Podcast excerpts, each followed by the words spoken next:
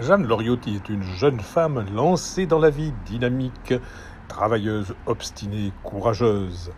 Elle s'affiche sur les réseaux sociaux, en direct de Cannes, avec un monsieur aux cheveux blancs, dont elle est ravie d'apprendre qu'il n'est pas son fiancé parce qu'on aimerait qu'il soit beaucoup plus jeune et beaucoup plus beau, surtout pour elle qui est si jolie et si belle avec sa robe longue. Elle ne téléphone pas tous les jours, bien sûr, mais moi non plus.